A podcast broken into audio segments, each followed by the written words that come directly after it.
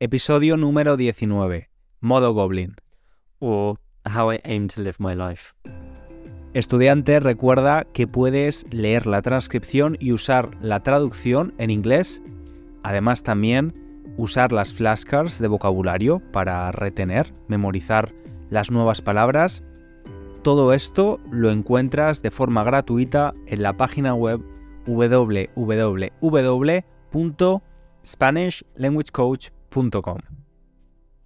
Estudiante, hoy vamos a hablar de un tema eh, que no conozco muy bien. He leído, porque fue la palabra del año hace poco, em, su significado, pero inglés. Voy a necesitar que me expliques un poco más qué es esto de estar en modo goblin, que es un goblin. Pues la primera cosa que quiero decir es que no sé por qué me miras, me miras a mí ah, por una respuesta, porque tampoco sé muy bien lo que es, pero creo que es algo que es, es un modo bastante natural para mí, más que para ti.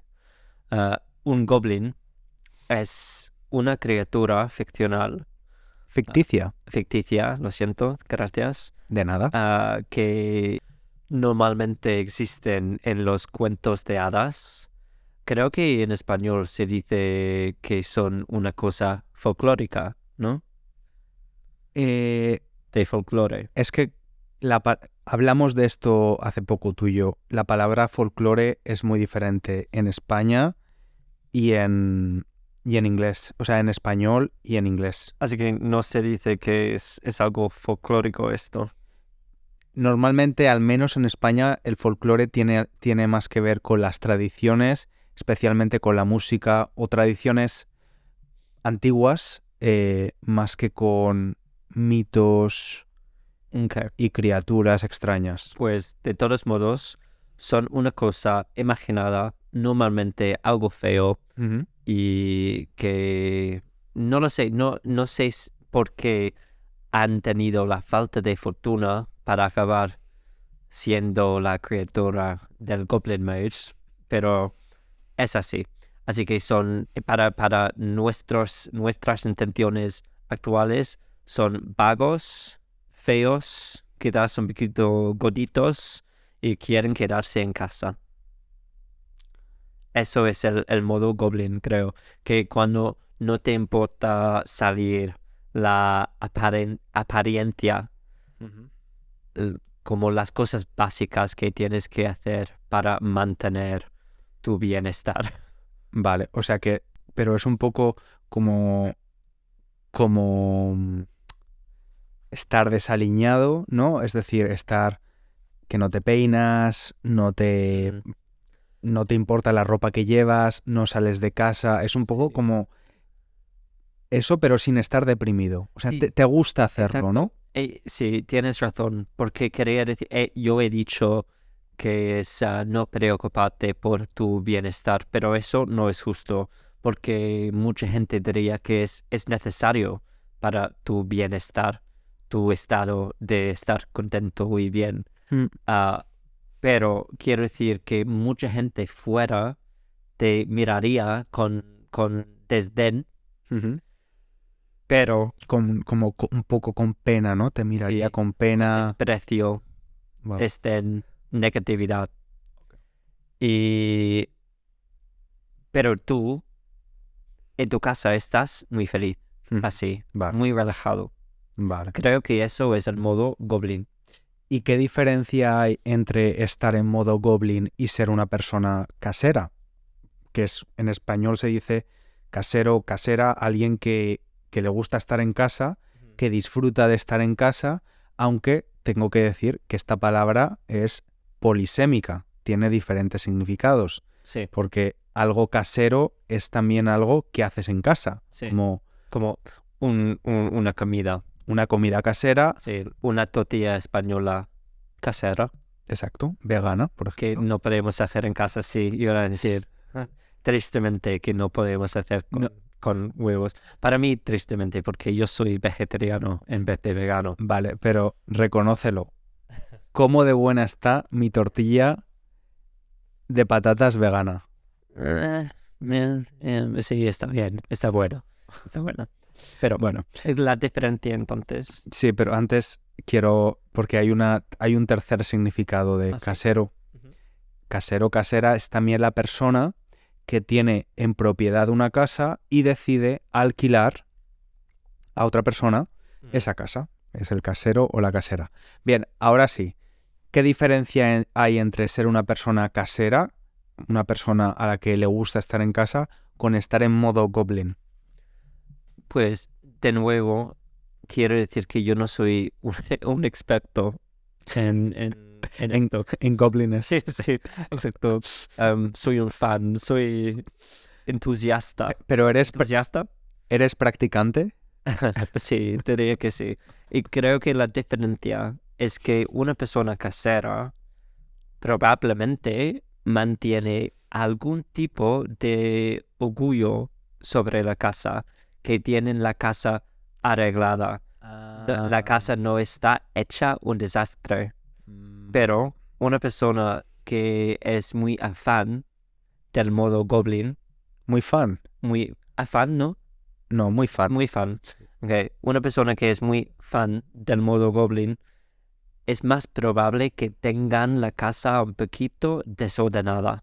Vale. Eh, No, no se van a preocupar demasiado sobre el estado de la casa, que tienen muchas cosas en el suelo, Vale. que no van a lavar todas las cosas. Es, es que estoy describiendo mi propia casa cuando estás fuera. Bueno, al final esto lo hablamos en el episodio... ¿En qué episodio? Lo voy a, lo voy a buscar. En el episodio 11 que hablamos de el orden en la casa y la limpieza, creo que hablamos de lo catártico que, que a veces es mm, tener la casa desordenada, como un desastre, ¿no? Y Sí. llegar a ese punto.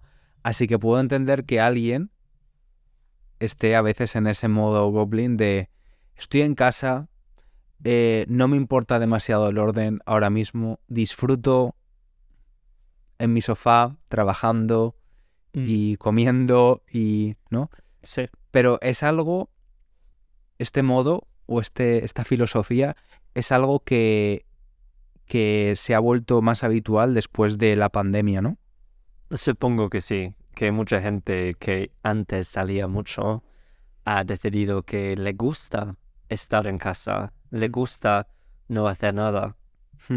Yo no, yo no soy así, creo. A mí me gusta salir también, pero te gusta la fiesta ah, sí, a veces. Recientemente menos, porque no he tenido energía, pero normalmente sí, diría que sí.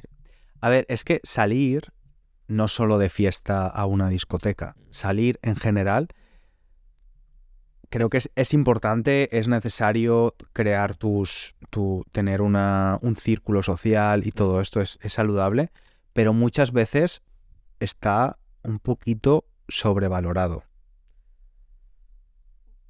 No se le da una importancia excesiva a todos los fines de semana tienes que hacer algo interesante, todas las vacaciones tienes que ir a un lugar interesante y bonito y compartirlo en Instagram y Pues no quiero sonar demasiado eh, deprimente, pero me parece que es así, es así con muchas cosas en la vida. Quiero decir que las expectativas normalmente son demasiado altas y luego cuando haces una cosa te das cuenta de que no es tan emocionante, ah, que por te ej- deja un poquito decepcionado. por ejemplo, salir con un novio español. Ah, E- Era una pregunta de broma, ¿eh? No- Lo estoy pensando. He sido decepcionado por esta experiencia de casi siete años. Fu- pues eh, no respondo a esa pregunta y quizás no sé cuántos minutos llevamos, pero quizás es un momento bueno para terminar esta discusión. ¿Qué te parece? Sí, ¿Cómo está bien. Llevamos 10 minutos. Diez minutos, wow, 10 minutos, muy cortito. sí. Pero tienes más que añadir a, a este. Es que Bueno, sí. este podcast no es muy, es como, no creo que ayude a nadie. Inglés, ahora que eres podcaster con tu podcast de inglés, que todavía no tenemos nombre, pero te, te avisaremos, oyente, para que lo escuches si también estudias inglés. Tengo que decirte que no se dice podcast, esto es un episodio. Esto es un episodio de podcast. Sí. Tienes que usar la nomenclatura correcta. Muy bien. Pues Al, eh, al- al inglés no le gusta que le corrijan. No, no, me da igual, me da igual. Ah, pero aún así, creo que este episodio cortito será suficiente para nuestro, nuestro oyente hoy. ¿Sabes lo que estoy haciendo? Tratando de halagazar, no, tratando de ah, halagar Alargar, muy bien. el episodio. O usando una expresión, estoy intentando estirar el chicle. Así, Sí. pues, es El, que el chicle es el, el- la goma que con sabores que masticamos. Sí, bueno, vamos a dejarlo aquí. Muchas gracias, oyente, por escucharnos. lo siento por este episodio.